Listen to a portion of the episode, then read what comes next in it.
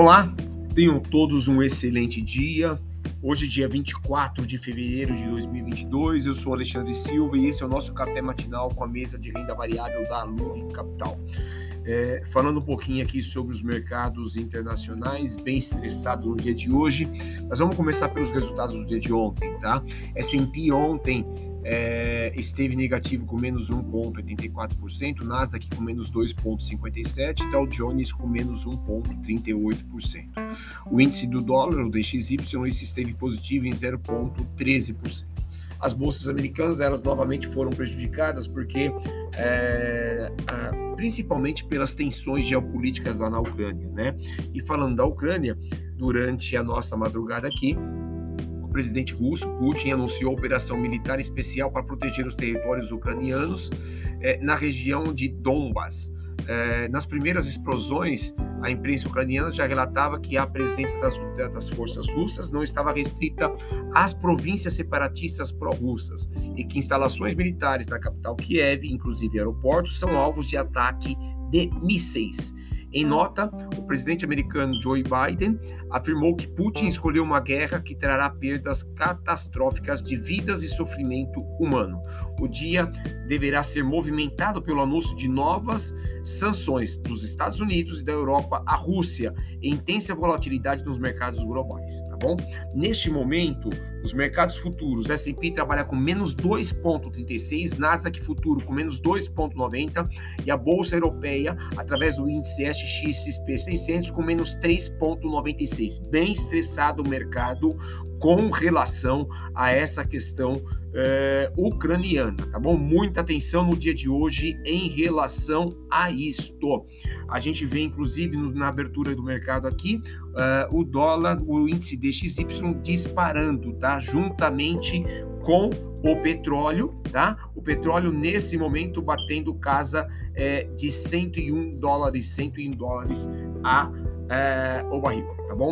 É, falando aqui sobre os nossos mercados domésticos, o que, que nós estamos observando? Né? No dia de ontem, a bolsa esteve negativa em menos 0,78% a 112.007 pontos. A bolsa mostrou força frente aos resultados dos mercados internacionais, ou seja, teve uma queda menor, entretanto, não foi suficiente para impedir o resultado negativo, principalmente pelo impasse geopolítico entre Rússia e Ucrânia, que começa a gerar alguma instabilidade aqui também no nosso mercado nacional. No dia de ontem houve divulgação do IPCA 15 de fevereiro, veio com alta de 0,99 contra 0,58 em janeiro. Então houve um aumento aí, né? É, no acumulado dos últimos 12 meses, o IPCA 15 bate a casa de 10,76% o que fortalece, inclusive, a retórica de aumento da Selic.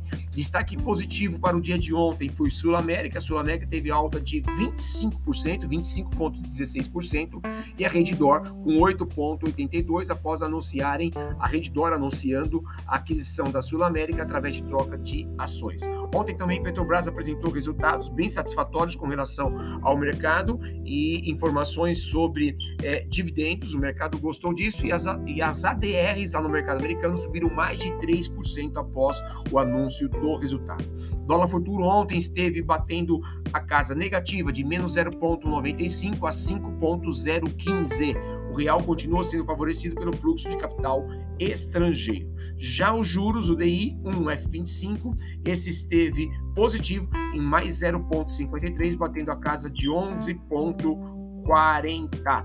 É, obviamente temos que manter no radar aí a questão do risco fiscal com a questão dos combustíveis. Ontem no Senado não houve acordo para aprovação das propostas e a votação foi, ficou marcada né, para o próximo dia 8 de março, quando volta a discussão sobre essas é, propostas.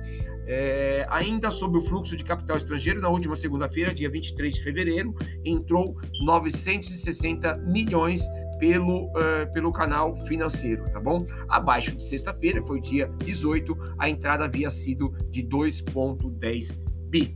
Dando sequência na temporada de resultados, hoje nós teremos Ambev apresentando seus resultados antes da abertura do mercado, Vale, Marisa, Centauro após o fechamento do mercado. É, indicadores bem importantes para o dia de hoje: temos a taxa de desemprego aqui no Brasil às 9 horas, o PIB do quarto trimestre americano às 10h30 lá nos Estados Unidos, os pedidos iniciais por seguro-desemprego também nos Estados Unidos às 10h30, venda de casas novas em janeiro às 12 horas lá nos Estados Unidos e estoque de petróleo bruto às 13 horas também lá nos Estados Unidos. Então essas são as principais informações que devem nortear o teu dia. Muita atenção com a questão geopolítica Rússia e Ucrânia. Tenham todos um excelente dia e bons investimentos.